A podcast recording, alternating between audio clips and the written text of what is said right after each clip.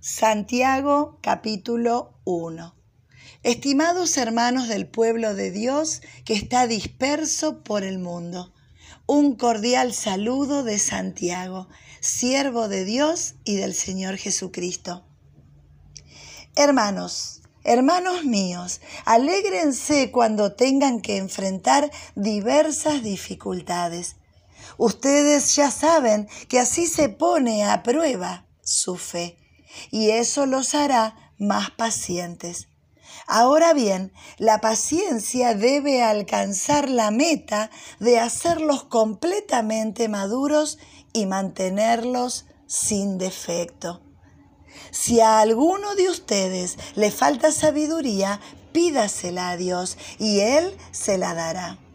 Dios es generoso y nos da todo con agrado, pero debe pedirle a Dios con fe, sin dudar nada.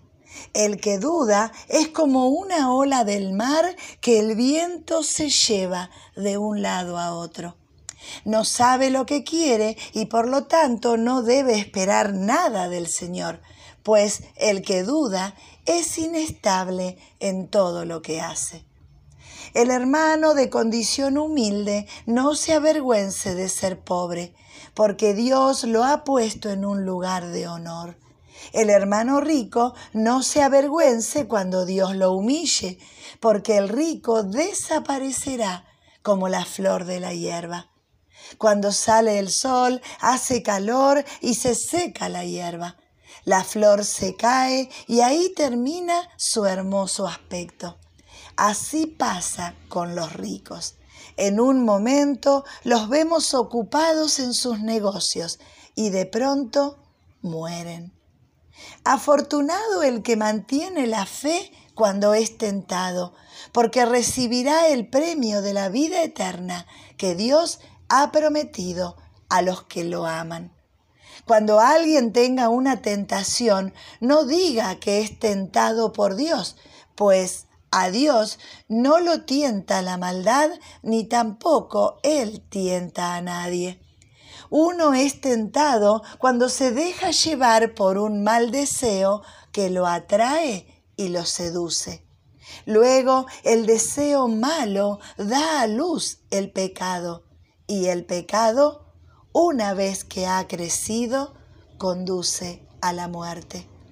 No se engañen, mis estimados hermanos, todo lo bueno que hemos recibido, todo don perfecto que viene de arriba, es de Dios, del Padre, creador de los astros del cielo, en quien nunca hay cambio ni sombra. Dios, por su libre decisión, nos dio nueva vida por medio del mensaje de la verdad para que nosotros fuéramos lo mejor que se le ofrece a Dios de la creación entera. Recuerden esto, estimados hermanos, estén más dispuestos a escuchar que a hablar. No se enojen fácilmente. El que vive enojado no puede vivir como Dios manda. Por eso dejen toda esa mala conducta y todo el mal que tanto los rodean y acepten con humildad el mensaje que Dios ha puesto en cada uno de ustedes. Ese mensaje tiene el poder de salvarlos. Pero no es suficiente con solo oír el mensaje de Dios. Hay que obedecerlo. Si solo lo oyen sin hacer lo que dice, se están engañando a sí mismos. El que oye el mensaje de Dios sin obedecer lo que dice es como el que se mira en un espejo. Se mira en el espejo, se va y pronto olvida lo mal que se veía. Por el contrario, el que se fija bien en la ley perfecta, la que libera a la gente y la pone en práctica en lugar de ser solo un oyente olvidadizo, será afortunado en lo que hace. Si alguien se cree religioso pero no controla sus palabras, se engaña a sí mismo y su religión no vale nada. La religión pura y sin contaminación que Dios sí acepta es esta, ayudar a los huérfanos y a las viudas en sus dificultades y no dejarse influenciar por la maldad de este mundo.